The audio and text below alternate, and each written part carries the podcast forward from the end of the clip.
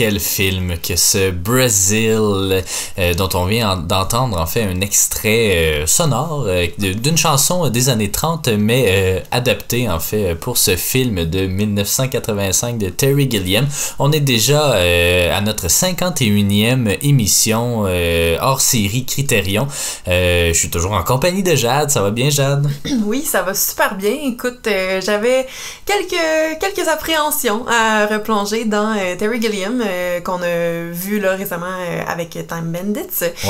on avait déjà vu Brazil avant. J'avais pas un très bon souvenir du film, malgré la note que je lui avais mise sur IMDB. Euh, mais bon, euh, on, a recommencé, puis euh, j'ai bien hâte de pouvoir t'en jaser. Puis toi, Alex, ça va? Oui, ça va très bien. Puis ça, j'avais hâte de, de, parler de ce film-là parce que c'est un film qui est très marquant pour moi en tant que jeune cinéphile que je suis. puis ça, ça tombe bien parce que je me suis procuré pour ma fête, il y a quelques mois déjà, de, pour ma fête, l'édition Criterion de Brazil l'édition Blu-ray euh, Criterion parce que euh, c'est le c'est euh, si je ne m'abuse en fait l'une des premières éditions Criterion avec plus de suppléments que, que les autres. on en a vu, il y en avait certains qui avaient pratiquement aucun supplément. Celui-là en fait le, DVD quand il est sorti en je sais pas 99 quelque chose comme ça 2000, il y avait trois disques donc c'est quand même considérable. maintenant l'édition Blu-ray fait deux disques, ce qui est quand même il y a beaucoup de stock qui rentre sur d'habitude c'est deux DVD, ça équivaut à un Blu-ray. Donc euh, là, il y a deux Blu-ray. Puis je suis très satisfait de, de cet achat. Je mets, je mets, ben, on, on verra dans les bonus euh, dans quelques instants. En fait, là, euh, c'est vraiment tout un coffret que nous propose Criterion magnifique pochette aussi, en tout cas, c'est peut-être juste moi que ça vient chercher, mais bon.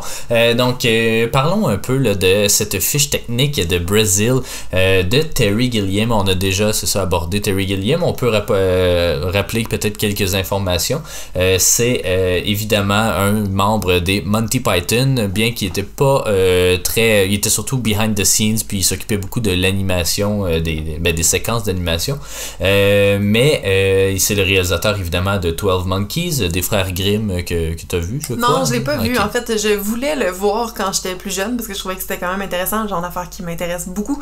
Euh, mais euh, je trouvais qu'il avait l'air très sombre. Euh, puis je connaissais pas Gilliam, j'étais vraiment jeune quand c'est sorti. mais bon, je l'ai jamais vu encore. Gilliam qui, qui, a un style vraiment très particulier, là, à, mi-chemin entre la dystopie puis justement un sketch des Monty Python de l'humour absurde et tout.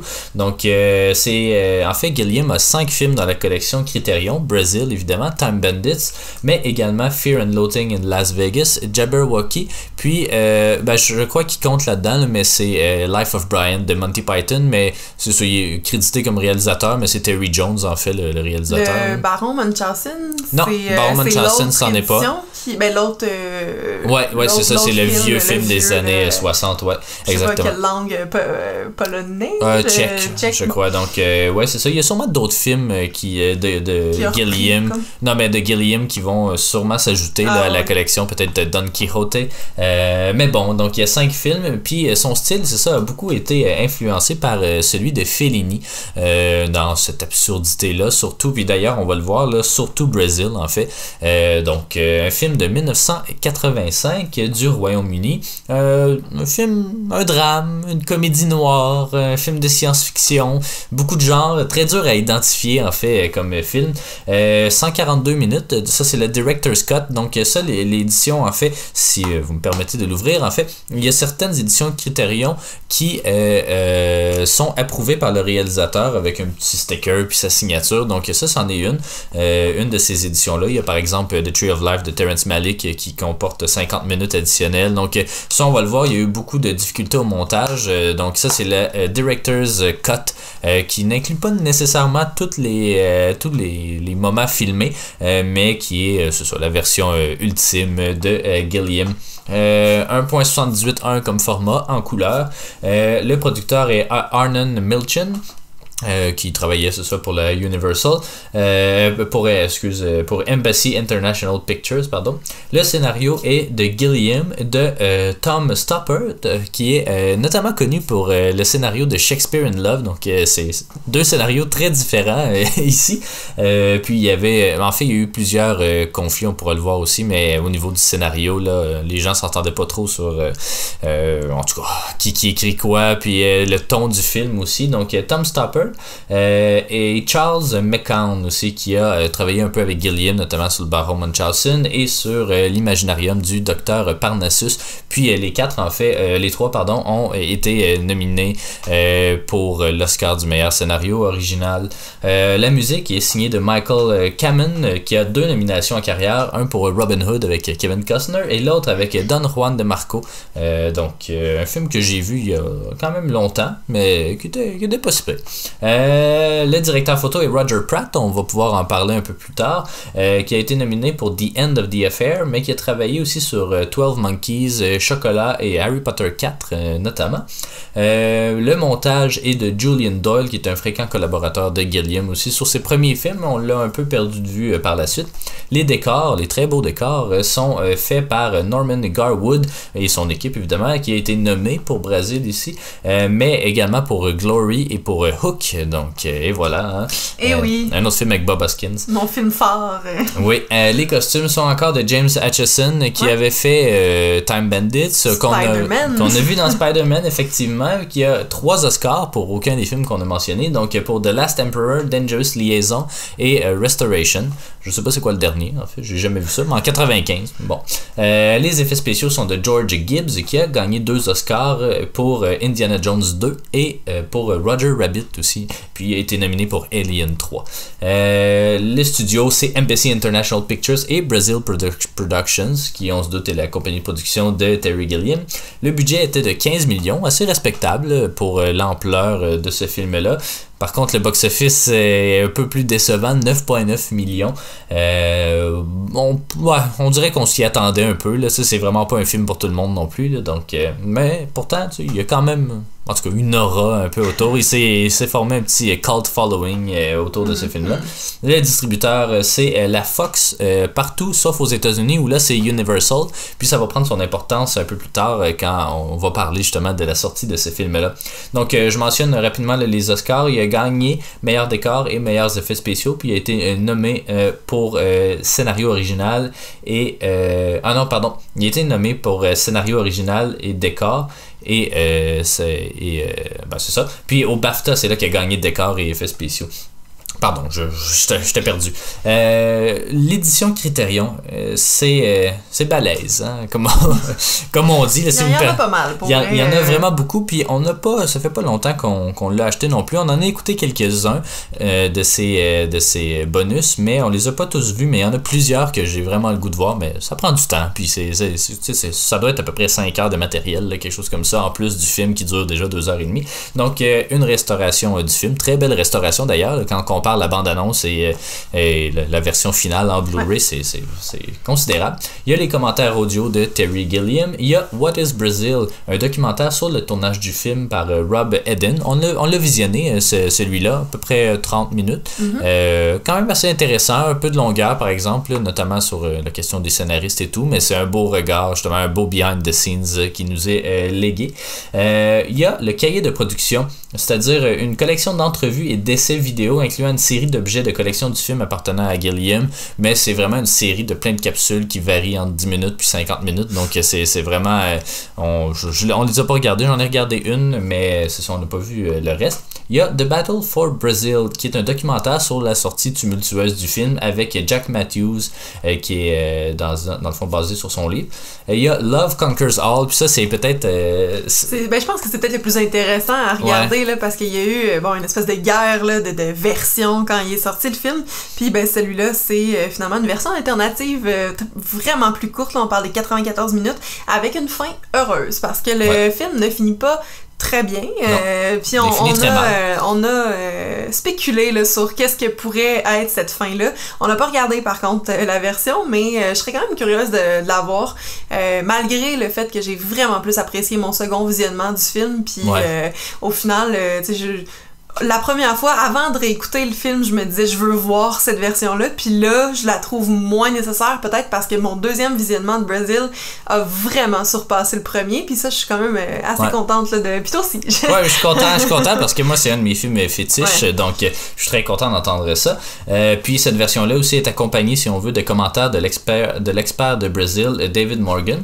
Il y a également la bande-annonce, comme toujours, des sous-titres, ce qui est toujours pratique, et un essai de Jack Matthews et un essai du critique David Sterritt euh, dans justement le, booklet du livre. Je me serais. Ben, c'est pas un booklet. Ouais, c'est un booklet, mais je me, serais attendu, me serais attendu à un plus gros livre. On a acheté euh, récemment Hiroshima, Hiroshima Mon Amour, puis c'était un livre de 32 pages. Même chose pour Salo, c'est 60 quelques ouais, pages. Salo, il était quelque chose, hein. Ici, euh, c'est environ une dizaine, ben, mettons 20 pages, mais recto verso, donc une mhm. dizaine de pages de contenu.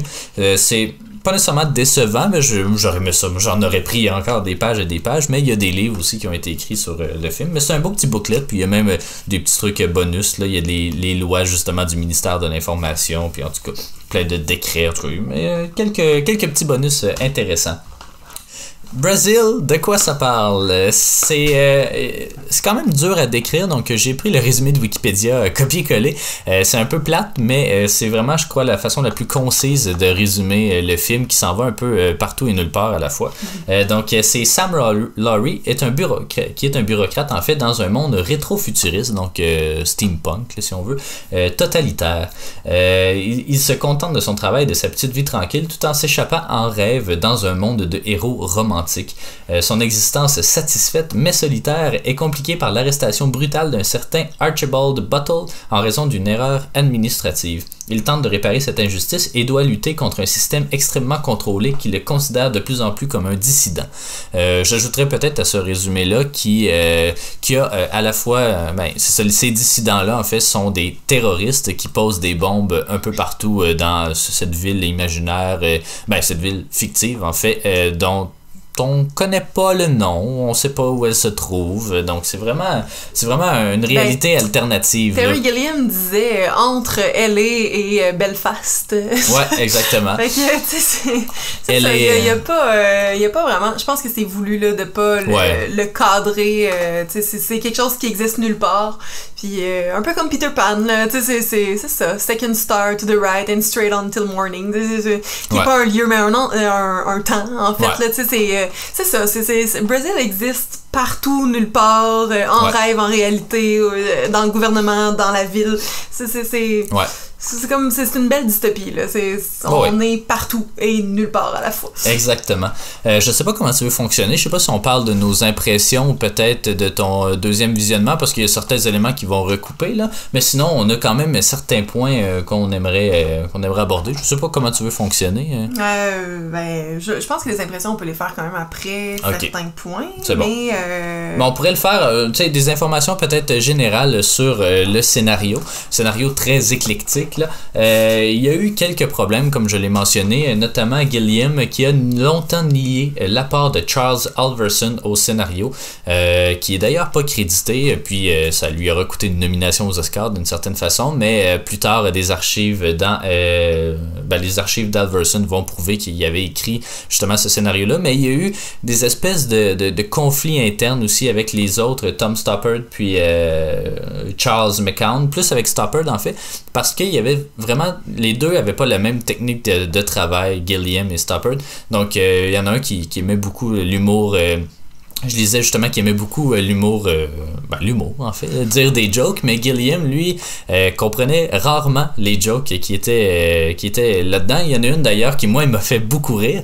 toi, tu l'as même pas en, Mais je l'ai pas, je l'ai pas, perçu, en fait. je, je déconnecté. Là. Gilliam non plus, il l'a pas perçu quand il est lu, puis il comprenait pas c'était quoi, qu'est-ce que ça voulait dire, cette joke-là et tout. C'est à un moment donné, deux personnes, mais en fait, c'est Jack Lint et Sam Laurie, donc deux amis qui parlent un peu de, de leur famille, et puis Jack Lint justement euh, non Sam Laurie lui demande puis euh, comment est-ce que comment est-ce que vont les jumeaux? Puis là il répond euh, ah les triplets puis là il comme ah how time flies comme si avec le temps c'est ça il y avait de plus en plus d'enfants qui, qui arrivaient. Tu sais c'est le genre d'humour Ben, Monty Python. Ouais, c'est ça.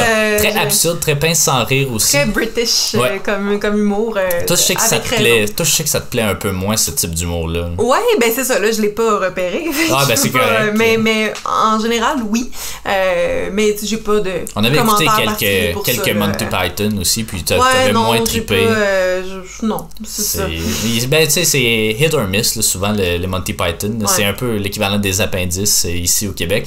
c'est beaucoup d'humour absurde. Des fois, c'est hilarant. Des fois, on comprend juste pas le niveau. Puis, c'est ça. Donc, ça fait très ça. Moi aussi, c'est de l'humour que j'apprécie beaucoup, mais, mais en des général, fois, ça marche pas. C'est un peu aussi, comme il y, a plusieurs séries, là, bon, je sais pas si c'est exactement britannique, là, mais il y a The In-Betweeners que j'ai jamais réussi. j'ai jamais vraiment réussi à adhérer à ça. Dairy Girls, je l'ai jamais regardé, mais juste la bande-annonce me fait un peu cringe. Il y a. Il y, en a plein, là, mais. pas Suits, voyons, pas tout. Non, Skins. Skins avec Nicolas Hoult, qui est peut-être ben il y avait aussi la fille euh, de Game of Thrones dedans là fait que c'est probablement british aussi euh, mais qui tu sais ça vient pas de temps me chercher ce, ce genre d'affaires là, ouais. mais mais moi c'est ça ça vient me chercher. Quand, quand, ça fonctionne ça marche très fort euh, pour moi puis des fois c'est ça me laisse un peu indifférent. Mais bon ici je trouve que ça marche bien parce que ça vient rejoindre d'autres thématiques aussi toute cette critique de la société là puis en tout cas il y a beaucoup de choses dont on pourrait aborder. C'est ça c'est on l'avait mentionné avec Time Bandits aussi Terry Gilliam a fait un peu une trilogie de l'imaginaire, une, trilogie informelle, disons, parce que ça reprend aucun des éléments vraiment, mais c'est une trilogie en fait qui est, euh, euh, qui est fondée euh, sur la folie de notre société awkward. Je sais pas c'est quoi le mot awkward en ben, français, étrange, mais ouais, je, en tout cas je trouvais que ça fitait pas dans phrase, mais la folie de notre société bizarre et ordonnée et le désir de s'en échapper par tous les moyens possibles. Et ces moyens, c'est l'imagination dans les trois films. Donc il y a les trois films qui font la trilogie, c'est Time Bandit où là, c'est un jeune enfant qui euh, s'évade, justement. Euh, Brazil, donc là, c'est un homme euh, middle age, 30-40, quelque chose comme ça. et l'autre, c'est le, baron Munchausen, les aventures du baron Munchausen, où là, c'est une personne âgée qui s'en évade mais également, Brazil serait le premier chapitre d'une trilogie de dystopie satirique avec 12 Monkeys et euh, The Zero Theorem qu'on a acheté il n'y a pas très longtemps avec euh, Christophe Waltz. Puis, euh, apparemment qu'il y a plusieurs thématiques similaires entre les deux films, là, puis même la construction, puis le visuel, donc j'ai bien hâte de le voir, mm-hmm. même s'il y avait eu des critiques assez mitigées, comme Brazil d'ailleurs à sa sortie. donc, mais je suis quand même hâte parce que plus j'écoute Gilliam, plus je me rends compte que il tire vraiment bien profit de, de de la fantaisie que le cinéma permet. Il y a mhm. beaucoup de films euh, qui sont très down to earth ou très réalistes, néo-réalisme et tout, mais euh, le cinéma, c'est aussi s'évader, c'est une œuvre d'art, puis c'est libre à interprétation. Bon, celui-là, il est peut-être moins libre à interprétation que d'autres. On nous met quelque chose in your face assez, euh, assez évidemment. Euh, mais euh, c'est ça, je trouve que Gilliam utilise bien le média qui est le cinéma, notamment dans l'imaginarium du docteur Parnassus. Je sais pas, si. ça, c'est complètement flyé.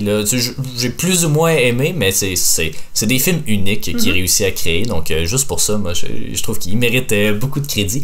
L'inspiration aussi, évidemment, du scénario vient de, du livre de George Orwell, bien que Terry Gilliam mentionne ne l'avoir jamais lu, ou en tout cas à l'époque, il l'avait pas lu. puis, est écrit en fait euh, vu d'une perspective contemporaine plutôt que dans le futur. Donc euh, on n'essaie pas de projeter à sur la Terre mais en 2000 quelque chose. On, on donne jamais de date précise mais on sent que c'est comme un présent alternatif, disons. Là. Ouais, ben, euh, tu sais, je pense que ça s'inscrit là-dedans. Là, ça disait euh, dans, dans, nos recherches euh, que les décors, les accessoires, les costumes, tout, tout finalement, l'environnement du film était vu comme la vision du futur que les gens en 1940 pouvaient avoir de 1980. Là. fait que, tu sais, c'est ça, il se place nulle part, encore une fois.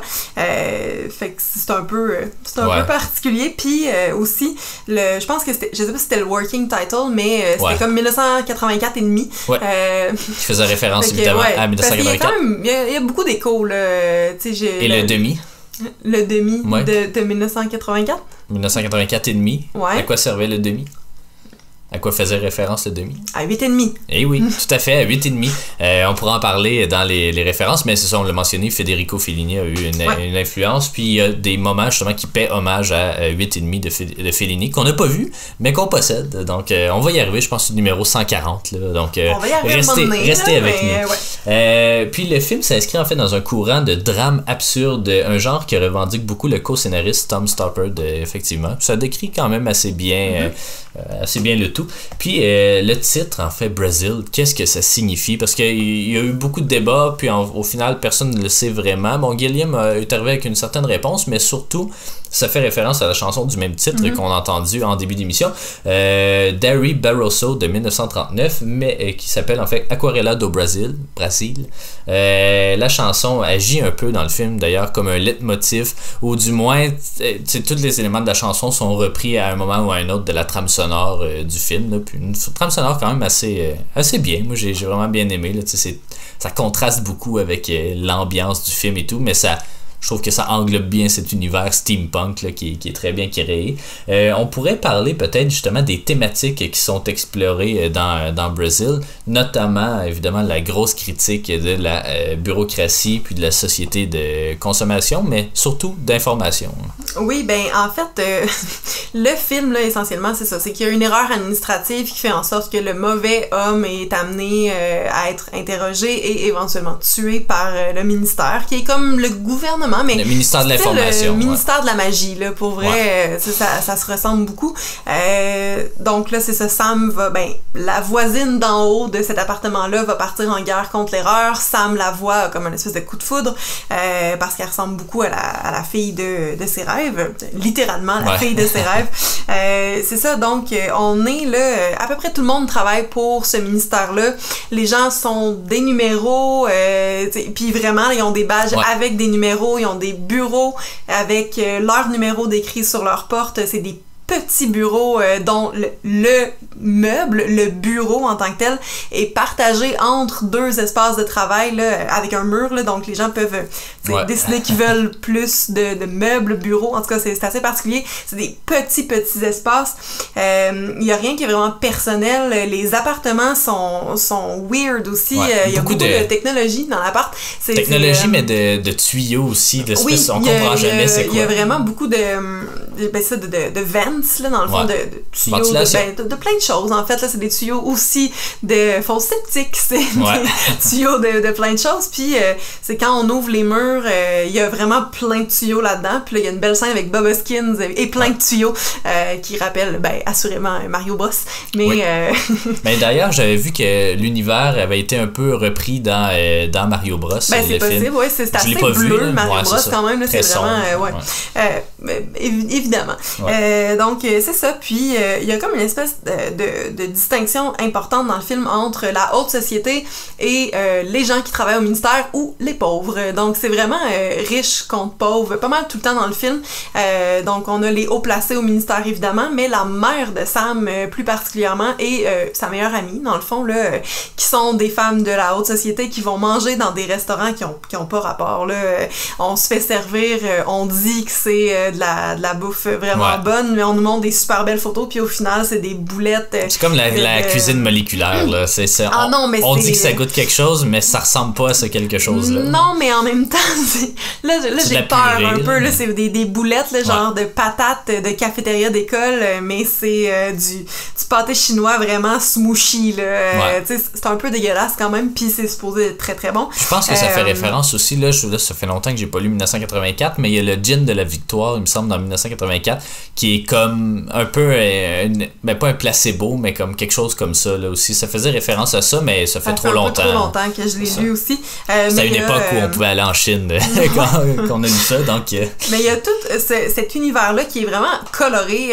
on est justement dans des grands restaurants, on magasine, on se fait faire beaucoup de chirurgie esthétique aussi. Et il y a l'autre monde où c'est vraiment gris, terne, esthétique, film noir, beaucoup d'imperméables, beaucoup de c'est même Jill, son appartement, la scène d'ouverture, Jill est dans le bain, c'est dégueulasse pour vrai là. Puis elle écrase sa cigarette dans son eau de bain. C'est pas propre, c'est pas, pas plaisant. Puis l'appart est dégueu aussi là. Il y a comme, c'est ça, il y a vraiment une, grande disparité entre ces, ces deux mondes là dans le fond qui euh, se rend compte qu'il clash avec le terrorisme, qu'on sait jamais d'où ça vient finalement. Euh, mais peut-être Jill pose des bombes, on le sait pas trop. Euh, puis c'est ça, c'est un peu, il y a une scène dans le restaurant justement où ça explose, puis les gens sont secoués un peu, mais continuent de manger, l'orchestre continue à jouer. Euh, le maître d euh, je sais pas comment le dire, le maître ben, C'est un maître d'hôtel, dans ouais, le fond. mais ça s'appelle maître ouais, D, mais ça aussi, il va poser un paravent autour de la table pour pas qu'on voit trop la désolation arrière. Mais, mais surtout au niveau de la bureaucratie, là, je crois que c'est surtout un film qui montre... Mais, bureaucratie et technologie, ou en tout cas l'idée du progrès, c'est un film, je pense, qui nous fait réfléchir un peu sur oui, cette idée du progrès-là est bonne, mais des fois, le progrès, c'est pas la meilleure chose nécessairement à adopter. On le voit, là, il y a beaucoup de, de trucs, euh, pas nécessairement avant-gardistes, mais en tout cas des, des inventions qui font du sens dans, ah dans, l'univers du film, mais qui sont contre-productives. Mais je disais ça tantôt, l'appartement justement de, de, Sam, euh, tu sais, en scène à peu près d'ouverture, Sam est en retard euh, au travail parce que son cadran l'a pas réveillé.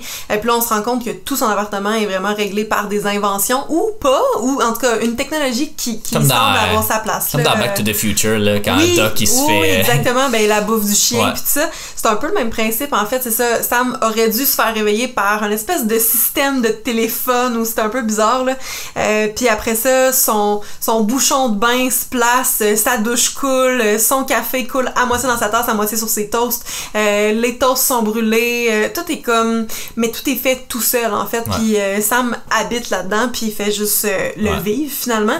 Puis concernant la, la bureaucratie, il y a aussi le fait que n'importe quelle opération, en fait, bon, dans le film, on, les, les conduits d'aération marchent plus chez Sam, donc il appelle le ministère, une branche quelconque du ministère qui vient réparer ça, ça leur prend un document très précisément, un peu comme dans la maison des fous là, euh, de Astérix. Ouais, ben, euh, je l'ai pas lu, mais le procès de Kafka, là, je sais pas trop. Là. Je sais pas. Mais ça, aussi, c'est sur la lourdeur bureaucratique euh, beaucoup. Là. Mais, mais comment ça peut stagner justement une mais situation. Ça, oui, puis dans, dans le film, on voit que c'est stressant là, quand ils ont pas le document, c'est pas le fun. Puis c'est ça, tout est, tout est un peu bizarre. Là, je, je sais pas, tout, tout, vient de la même place. Puis le, ministère, il fait peur quand même. Puis, mais pour euh, donner, pour donner d'autres informations, tu sais, tu parlais du téléphone, mais tu sais, c'est ça, toutes les inventions ont comme un bon côté puis un mauvais côté, ou en tout cas sont contre-productives. Il y a par exemple, euh, tout le monde a des télévisions portatives ou en tout cas ben, des écrans des écrans d'ordinateur, mais c'est minuscule. L'écran est minuscule, mais on a mis une grosse loupe devant pour que ça fasse plus gros, plutôt que de juste penser à faire un écran beaucoup plus gros. Donc c'est très contre-productif. Même chose pour le téléphone euh, le téléphone, c'est comme un amalgame entre un téléphone moderne à l'époque, donc un téléphone à roulette ou ben, avec numéro. Mais il y a des. Faut, faut, faut rentrer comme des pins dans, dans, des trous. De téléphonistes, Comme de téléphonistes des années 30-40. Euh, donc c'est vraiment très contre-productif euh, comme, progrès, comme idée du progrès. Mm-hmm. mais ce que j'aime, moi, puis ça, ça, a été la même, la même situation, disons, dans Alphaville, par exemple, c'est qu'on nous plonge dans cet univers-là, mais on nous en donne pas les clés pas, non. Euh, puis moi, c'est ce que j'apprécie dans un film de ce genre-là. Toi, je sais que c'est moins quelque chose qui, ben, te fait triper. Là. Ben oui et non. Tu sais, dans les dystopies, en même temps, c'est ça. J'aime vraiment beaucoup les, univers dystopiques. Celui-là, il, il, est, euh, il est particulièrement réussi. Euh, parce que non, on nous explique jamais rien, mais on prend tout pour acquis, on l'accepte, puis il faut juste essayer de déchiffrer ce qui se passe, puis on, on comprend pas. Mais au final, je comprends l'espèce de rapprochement entre 1984 puis Brésil parce que on est dans, dans la même chose, en fait. On est dans un personnage qui essaye de se révolter, qui réussit pas vraiment, qui est contraint à vivre l'univers dans lequel il est, puis ça finit à peu près de la même façon aussi. Euh, sans, trop spoiler, là, mais... Euh, ça finit pas bien. Bon, disons ça comme ça. Puis, ça dépend quelle euh, version vous écoutez. Ouais, ben, c'est ça. Puis, tu sais, c'est c'est juste, euh, c'est ça, le, ministère prend toute la place. On n'explique pas vraiment pourquoi les gens l'acceptent ou peu importe, puis ni comment on est arrivé là, parce qu'on sait pas quand ça se passe. Mais c'est euh, vraiment particulier. Puis j'avais oublié un petit point par rapport au ministère. Euh, bon, ils font l'erreur là sur Bottle Tuttle.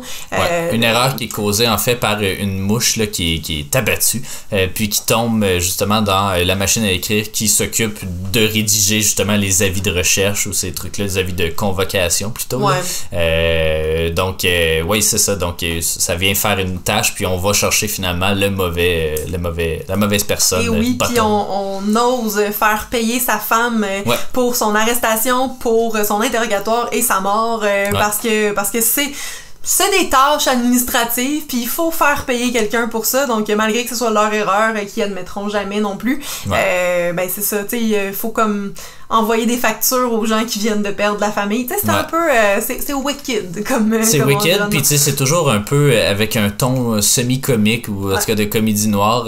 c'est par exemple, quand, parce qu'évidemment, il érupte vraiment dans la pièce pour aller capturer le, le, le, mari, Bottle. Et puis après ça, avec sa femme qui est en panique, il dit Ah, signe ici, signe là voici ton reçu pour ton mari, puis voici mon reçu pour ton reçu. Puis c'est ça, ça finit là, puis après ça, évidemment, il y a erreur sur personne puis il y a d'autres choses, mais euh, ça, c'est toujours un peu.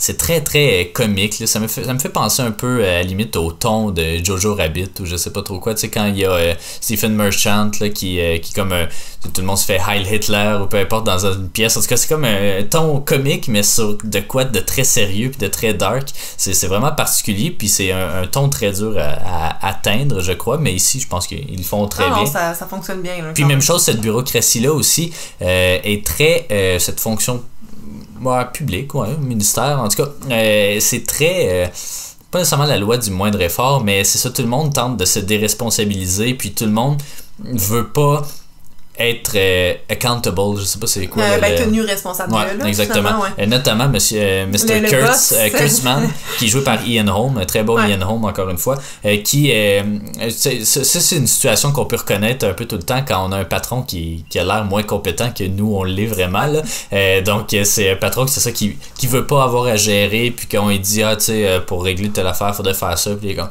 ah, ok, euh, bon, euh, je sais pas euh, trop quoi faire. Puis là, finalement, c'est nous qui devons le faire ou des trucs comme ça. Donc, euh, c'est assez simple pour Sam aussi. là, ça prend deux secondes pour envoyer le chèque. Ça. Sam est très allumé. Là, il, il fait un peu, il clash un peu avec le reste de, des personnages du film pour être très allumé, mais en même temps, qu'il cherche pas tant que ça à se sortir de cette situation jusqu'à temps qu'il rencontre sa, ben, la fille. Là, Non, il cherche pas à s'en sortir. Par contre, il s'en sort à chaque nuit. Tu sais, dans, dans ses rêves où là, euh, c'est un peu ben, la seule façon qu'il a euh, d'être heureux de, de, vivre ses rêves vraiment, dans le fond. Bon, ça, a l'air un peu cheesy, comme je le dis, mais, mais c'est ça, pareil. Euh, tu sais, il y a une scène, ça ressemble à Minecraft, où il y, a des, y a des buildings pas possibles qui sortent d'un champ, vraiment comme Minecraft. C'est des carré, puis ça sort, puis euh, tu sais, ça, c'est une belle opposition justement entre son monde rêvé de, de, de prairies, puis de bucolies, puis, euh, puis après ça, on arrive euh, de l'autre côté, puis là, c'est gris, c'est sombre, c'est des tours, c'est ça, ça a des hauteurs pas possibles, puis on est comme dans, justement, dans l'espèce de, de gouvernement, là, cette machine-là qui. Euh, un très gros, très gros contraste justement entre la réalité puis le rêve, donc l'imaginaire, encore une fois. Euh, puis euh, on le voit aussi, il est pas très. Ben, il peut être quand même gris son imaginaire, mais on le voit notamment voler. mais on le voit aussi se battre avec un samouraï ou en tout cas une espèce de monstre pour sauver justement sa, sa fameuse dulcinée. On va revenir, on va y revenir en fin d'émission là, sur ce samouraï-là, justement. mais c'est ça, cette bureaucratie-là, puis cette société, toute cette c'est ça, étatisation, bureaucratisation de l'État qui, euh, qui fait que tu avais amené le parallèle de la maison des fous, là, que ça s'applique euh, très bien ben, là-dessus. pour le formulaire. Ouais, ben c'est pour le formulaire, mais également quand il est promu, là, euh, justement avec son bureau, puis que là, c'est son patron qui se promène un peu partout dans des couloirs sans fin, puis il y a toujours du monde qui crie un peu partout, puis qui pose des questions. ça, c'est, ça fait très. C'est genre, bon, ben oui, dit oui, signe ça, ça, non, puis on n'entend jamais les questions, on fait juste. Puis ils sont comme 15 en arrière de lui, puis se promène dans un minuscule corridor. C'est vraiment particulier. Là. non, c'est ça, c'est très particulier. puis, la société de consommation, on dirait que quand j'étais jeune, je pensais que ça critiquait justement la société de consommation. Puis ça, ça le fait moins que dans mes souvenirs, même si on l'avait revu il n'y a pas si longtemps que ça. Là. Je pense que Time Bandits le fait plus pour la société de consommation avec les parents, là, puis l'espèce de l'innocence de l'enfance qui va finalement aller voyager dans le temps avec des nains. Ici, c'est vraiment, c'est ça, la lourdeur administrative, puis l'espèce de euh, c'est ça, on peut pas s'en sortir, personne ne ben, veut être tenu responsable. C'est un peu un totalitarisme. Là. C'est, euh, surtout un, une espèce d'endoctrinement qui fait en sorte que euh, les gens ont pas d'initiative. Mhm. C'est vraiment, euh, euh, voyons, Laurie, justement, dans le film, lui, il a de l'initiative, puis c'est pour ça qu'il, quand il voit que personne ne veut régler la situation, ben, il se dit, OK, je vais aller porter le chèque à madame, ou peu importe. Donc, lui, il a de l'initiative, mais la plupart des gens, ils se disent, ah ben, non, ça c'est pas de mon département, c'est pas moi qui peux faire ça, ou tu sais, c'est ça, on veut vraiment, c'est pas la loi du moindre effort nécessairement, mais c'est que tout le monde est vraiment campé dans, dans une petite place, un peu mhm. comme si on a des, des oreilles, des, des œillères. des œillères, ouais, pas des oreillettes, mais des, des œillères, puis on, reste dans notre, dans notre petite étiquette, puis on veut pas en sortir sous peine de peut-être être jugé un terroriste, peut-être être euh, justement, euh, je sais pas, euh, de se faire remettre à sa place parce que c'est ça, c'est un monde assez particulier où les terroristes, ben, où le ministère de l'Information peut intervenir à n'importe quel moment, interroger des patients avec des méthodes plus ou moins conventionnelles, puis qui mènent souvent en fait à la mort ou des trucs comme ça. Donc c'est pas très très jojo euh, comme euh, comme la thématique ouais. Euh, mais c'est en tout cas moi je trouve ça magnifique comme mm-hmm. comme film comme critique. On pourrait parler justement de cet esthétisme là aussi qui on, en a déjà un peu parlé mais c'est mm-hmm. très expressionnisme allemand là. Il y a beaucoup de références évidemment à, Metropolis que tu n'as pas vu mais qui est c'est ça c'est comme l'industrie à son sommet puis comme des buildings dont on voit même pas le, sommet puis toute cette, ben, en fait euh, autour du ministère, il y avait beaucoup de force perspective là, pour montrer l'étendue des corridors, euh, puis peut-être en hauteur aussi. Mais euh, c'est justement des, des longues tours qui finissent plus de finir. c'est des des, des, longs corridors, c'est des le, le, building là, de l'appartement de Sam, que ça paraît que c'est du carton quand on est à l'extérieur. Là, on, on le sait qu'on est sur un studio, mais c'est situé. Tu sais, il y a les gars du gouvernement qui viennent, puis après ça, on a une scène à l'extérieur de l'appart, puis pour vrai, je ne comprends pas comment ils ont réussi à y aller parce qu'il y a comme un petit balcon, mais il n'y a pas d'escalier, il n'y a pas, y a pas d'accès en fait. On est comme dans une espèce de ville euh, où tous les apparts donnent à l'extérieur. C'est vraiment, j'ai de la misère à l'expliquer, mais quand on le voit, je pense qu'on comprend.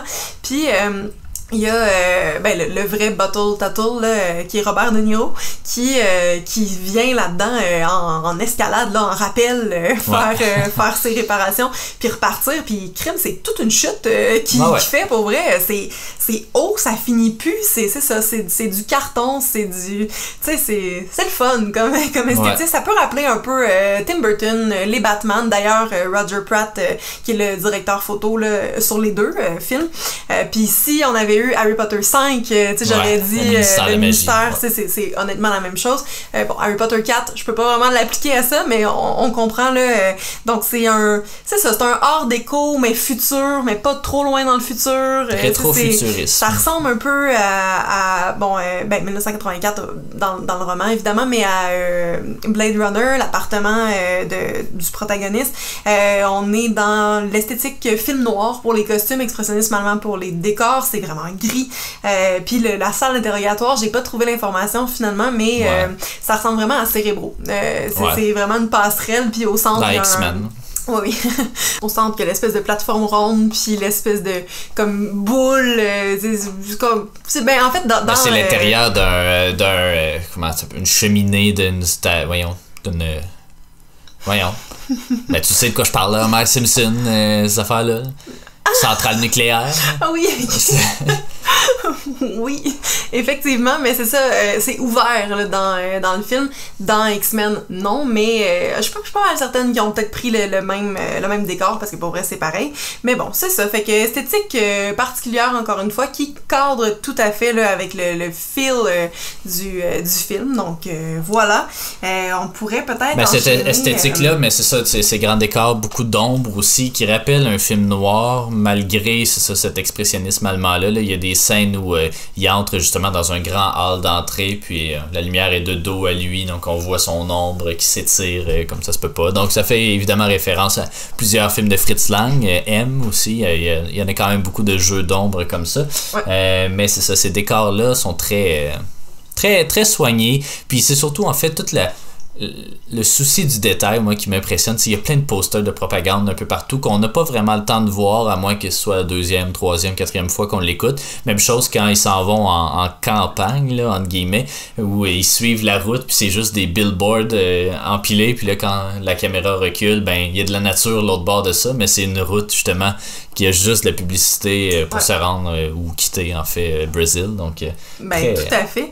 Puis, écoute, on, j'ai pas mal fait le tour, fait qu'on pourrait peut-être passer à notre euh, dernier thème, là, euh, qui était euh, toute l'histoire de, de, la censure qu'il y avait eu. ouais, ben, en fait, en fait avant, peut-être que je, je, mentionnerai un peu la distribution, parce que c'est ah une, belle, une belle brochette d'acteurs et d'actrices. surtout un Jonathan Price, comme on n'est pas tant habitué de le voir, là, on dirait que. oui, jeune, mais en tout cas, on le voit plus tant que ça, malgré qu'il a été nominé cette année, ben, l'année dernière, en fait, aux Oscars. qui, Jonathan Price, qui joue justement Sam Lowry. Price considère en fait ce rôle comme un sommet dans sa carrière.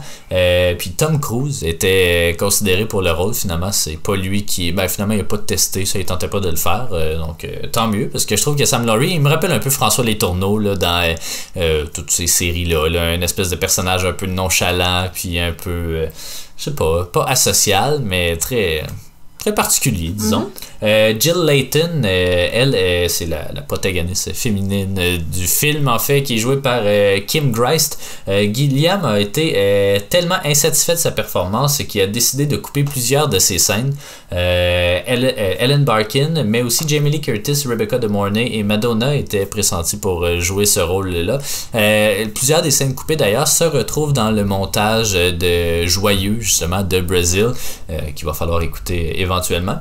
Robert De Niro euh, joue un tout petit rôle, en fait, il joue Archibald Tuttle, euh, qui euh, justement voulait jouer d'abord le rôle de Jack Lint. Jack Lint, qui est joué par Michael, Michael Palin, qui est un ancien des Monty Python aussi. mais c'est ça, il n'a pas pu le jouer parce que Gilliam l'avait promis à Michael Palin. Donc, il a décidé de lui donner ce petit rôle-là, qui est quand même assez important, disons. il est plus important à à l'extérieur de euh, l'écran qu'à l'intérieur. Mais c'est le seul ami euh, que Sam a dans le film. Là, Ali. C'est, ouais, ouais, ouais, on peut, ouais. C'est vrai. Mais c'est ça, il s'est contenté de ce petit rôle-là. Mais apparemment, qui était très chiant pendant le tournage parce que, on le sait, Robert De Niro, méthode Stanislavski, donc euh, méthode acting et tout. Donc, il reprenait beaucoup de prises. Puis en tout cas, il était ben, son personnage est quand même un peu bizarre là, dans le film, là, une espèce de, je sais pas, pas un redneck, là, mais un, un préparateur. Euh, ouais, mais euh. c'est ça, tu sais, limite terroriste, une certaine ouais. révolutionnaire. Donc, euh, c'est ça, tout le monde n'a pas aimé leur expérience de travailler avec Robert De Niro, mais De Niro a dit, lui, qu'il serait prêt à retravailler avec Gilliam, il n'y a pas eu de problème, donc ça, c'est du De Niro à son sommet dans les années 80. Il y avait déjà ses deux Oscars, donc c'est ça, c'est juste pour mettre un nom sur le sur l'affiche qui est là, parce qu'il joue un tout petit rôle.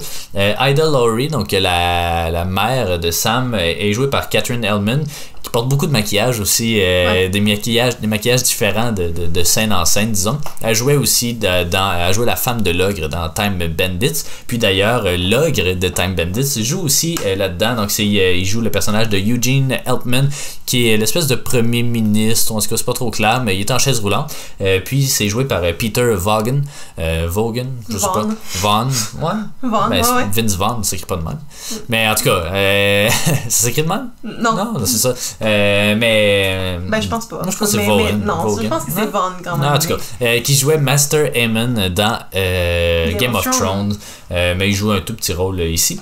Et sinon, on l'a mentionné, Kurtzman est joué par Ian Holm, toujours bon. Spore, qui est. Ben, en fait, Spore et. oh, je vais pas noter l'autre. Euh, c'est bizarre, mais en tout cas, euh, les deux réparateurs euh, qui sont joués par Bob Hoskins et l'autre personne que je n'ai pas noté malheureusement.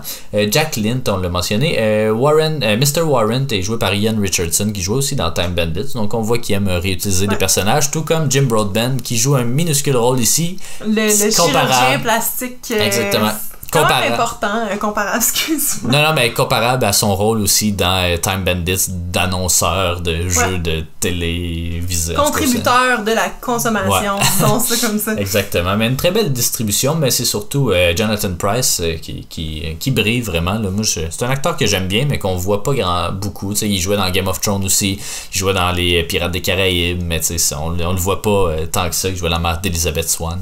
Euh, donc euh, voilà. il jouait quoi? La mère le père d'Elizabeth Swan. mais c'est ça, on peut terminer peut-être avec. ben, on pourra donner nos impressions après, là, mais sur la sortie très difficile du film. c'est pas nécessairement de la censure, mais ben, un peu, on pourrait le voir comme ça. En fait, la version originale de Gilliam dure 142 minutes et se termine sur une note sombre. Donc, c'est la version que nous, nous avons visionnée.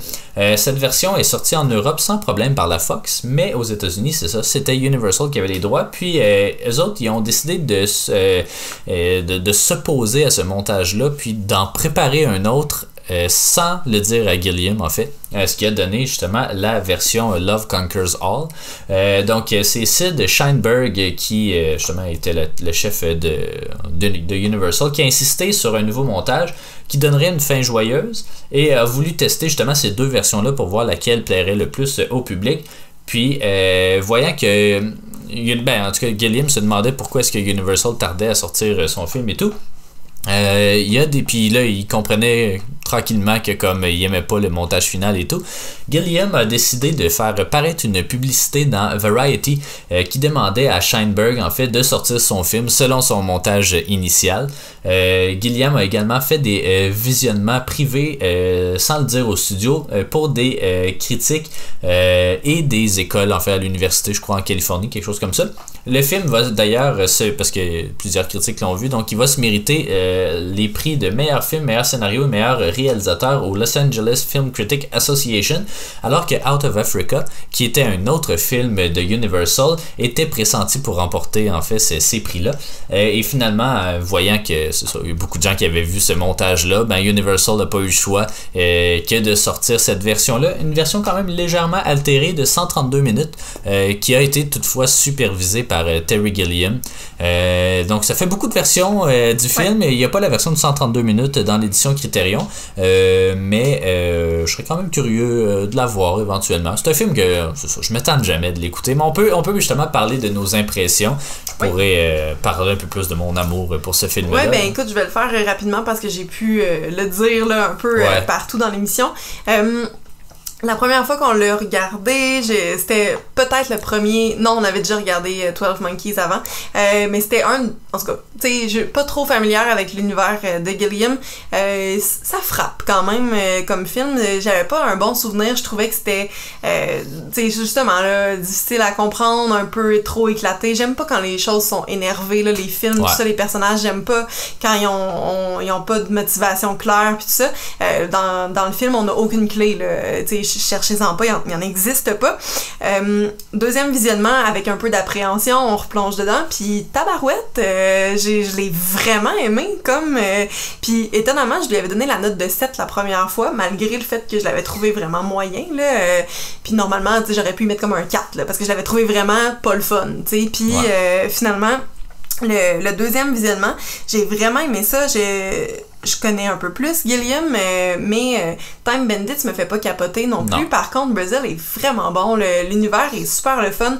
Euh, il y a peut-être juste la, la, fin, là. Euh, bon, il y a un moment où Sam et Jill font l'amour. Puis après ça, là, tout éclate de partout. Puis à partir de ce moment-là, je suis peut-être vraiment moins dedans, là. Euh, mais euh, tout le reste du film est, est, quand même vraiment bien fait, là. Puis euh, j'ai une meilleure appréciation de ce deuxième visionnement-là que, que j'avais la, la, première fois. Donc je dirais pas ma note tout de suite, je vais te laisser y aller. Ben c'est ça, moi c'est un film que j'ai qui m'a toujours je me souviens pas c'était quand exactement là, mais quand on était au cégep, il y avait une espèce de club vidéo dans le cégep qui s'appelait Les Petites Vues et puis j'avais un cours justement sur le cinéma. Puis j'allais une fois de temps en temps voir euh, ce petit club vidéo là. C'est des un club très, euh, tu sais, c'était pas un Vidéotron, c'était des films d'auteur. C'était tenu films... par la une des profs de cinéma que j'ai eu aussi, euh, Sylvie. Exactement. Puis il y avait beaucoup de critérions. Je savais pas c'était quoi à l'époque critérions, mais il y en avait beaucoup justement. Puis la pochette du film m'intriguait toujours. Je le voyais aussi au Vidéotron à Valleyfield. Puis puis j'étais comme, à un moment donné, il va falloir que je l'écoute. Puis je l'ai écouté, je pense, peut-être en 2011, quelque chose comme ça.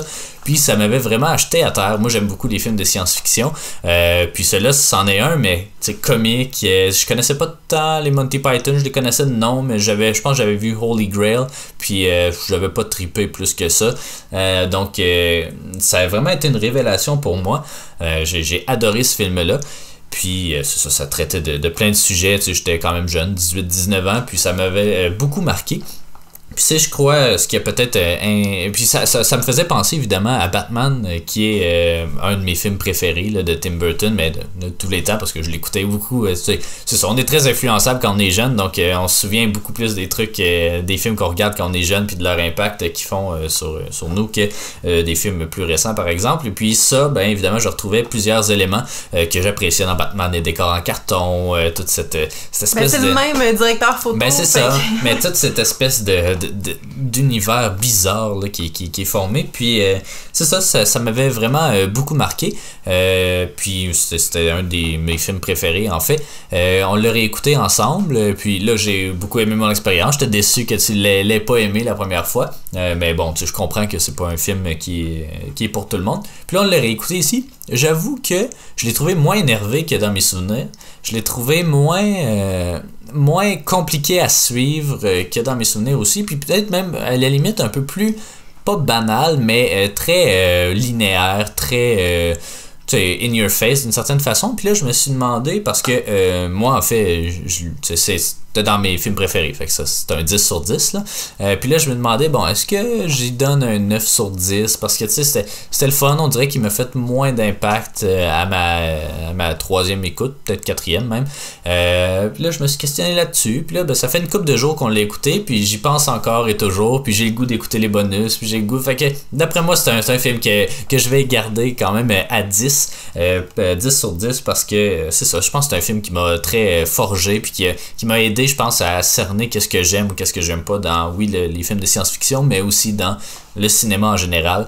Euh, Terry Gilliam, c'était pas un réalisateur que je connaissais beaucoup. J'ai vu euh, l'Imaginarium du Docteur Parnassus parce que c'était le dernier film de Heath Ledger euh, avant qu'il meure, donc ça m'avait marqué un peu. mais je savais pas, je pense pas que j'étais au courant que c'était le même réalisateur qui faisait ça. Donc, non, Brazil, moi, c'est un film très marquant.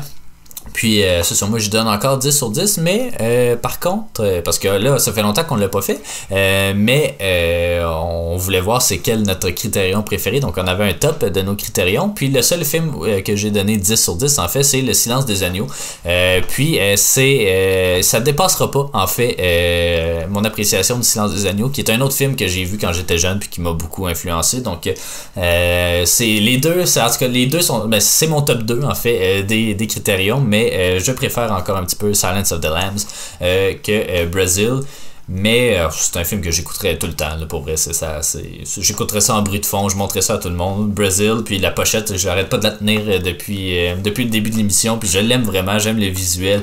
Vraiment, là, c'est, un de mes films favoris. Toi, quelle note tu y donnes finalement? Ben, c'est ça. Là, finalement, j'étais surprise de voir que j'y avais donné 7 la première fois, alors que j'avais pas tant trippé, tu sais. mais cette fois-ci, je vais le monter à 8. donc, il va se classer, là, avec mes 8. J'ai ouvert, là, notre, notre classement, justement.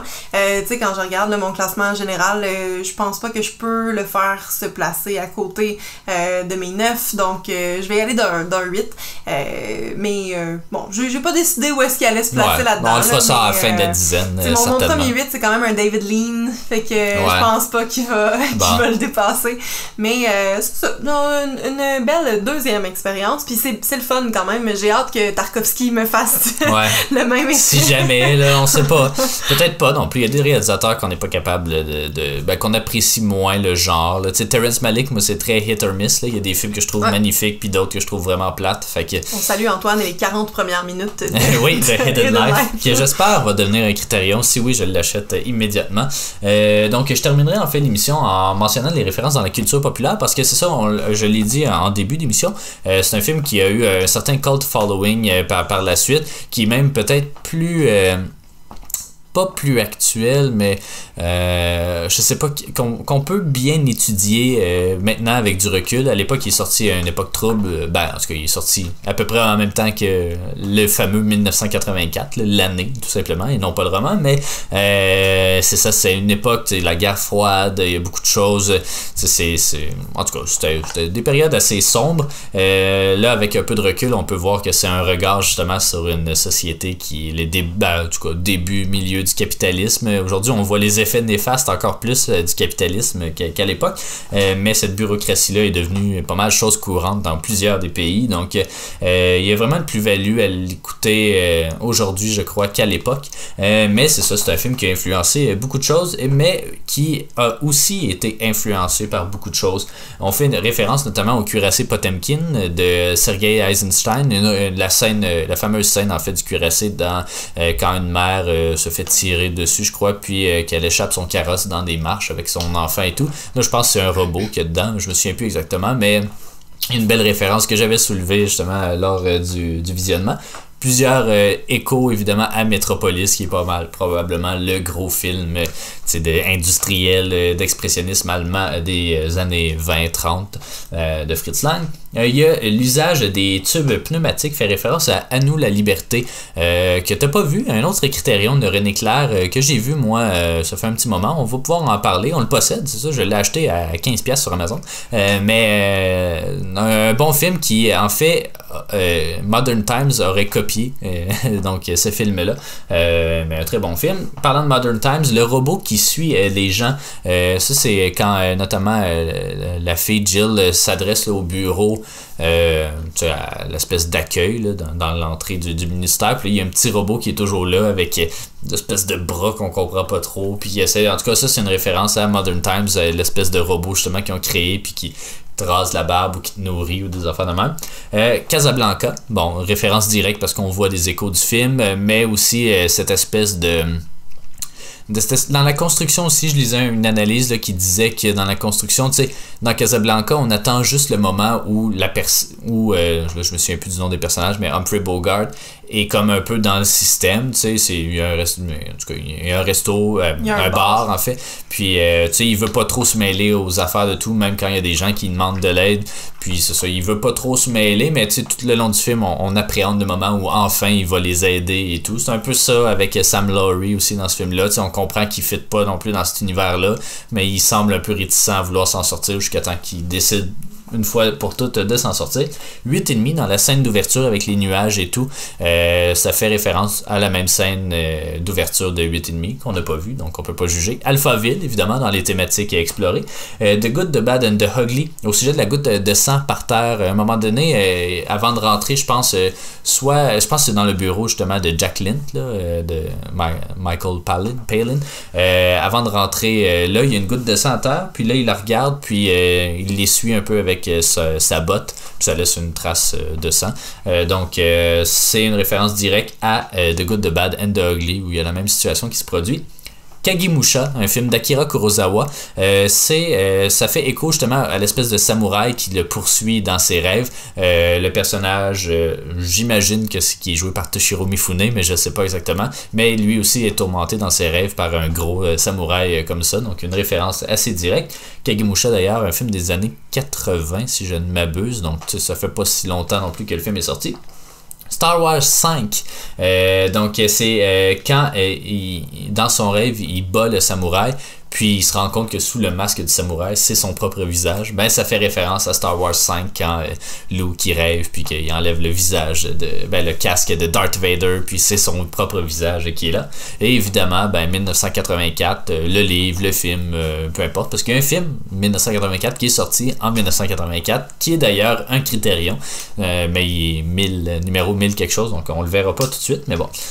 Puis maintenant, qu'est-ce que ça l'a inspiré? Mais ben, ça l'a inspiré, on l'a dit, Batman, les décors, euh, le Batman de Tim Burton, les décors évidemment, de Fisher King, un autre film de Terry Gilliam, qui est un critérium, on a oublié de le mentionner euh, en début d'émission, euh, où on voit le poster du film dedans.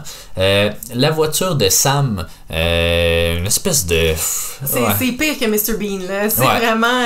c'est une place, il n'y a pas de valise, c'est minuscule comme, comme voiture. C'est pire qu'une Smart. Ouais, exactement. Donc cette voiture-là, on peut la conduire dans Grand Theft Auto 2. la bureaucratie aussi est, est, abordée de façon similaire dans Futurama, évidemment. donc, on reprend aussi la scène de la toilette dans Death at a Funeral. À un moment donné, Sam doit tenir la personne en chaise roulante pour qu'elle urine. Pour qu'elle urine. puis c'est Peter Vaughn, Vaughan qui, qui joue d'ailleurs une autre personne en chaise roulante dans Death at a Funeral. Puis il y a un personnage qui doit l'élever puis l'amener aux toilettes. Donc c'est un écho direct. Dans Harry Potter 7, euh, là, c'est toute l'affaire de la ministère, du ministère de la magie. Euh, on voit notamment, euh, comment il s'appelle, Yaxley, je crois, là, qui se promène dans les corridors, puis il y a toujours une horde de gens autour de lui qui parlent et tout, donc ça fait des petits échos à ça. C'est aussi le frère spirituel de The Zero Theorem que j'ai mentionné, dont, j'ai mentionné l'existence un peu plus tôt.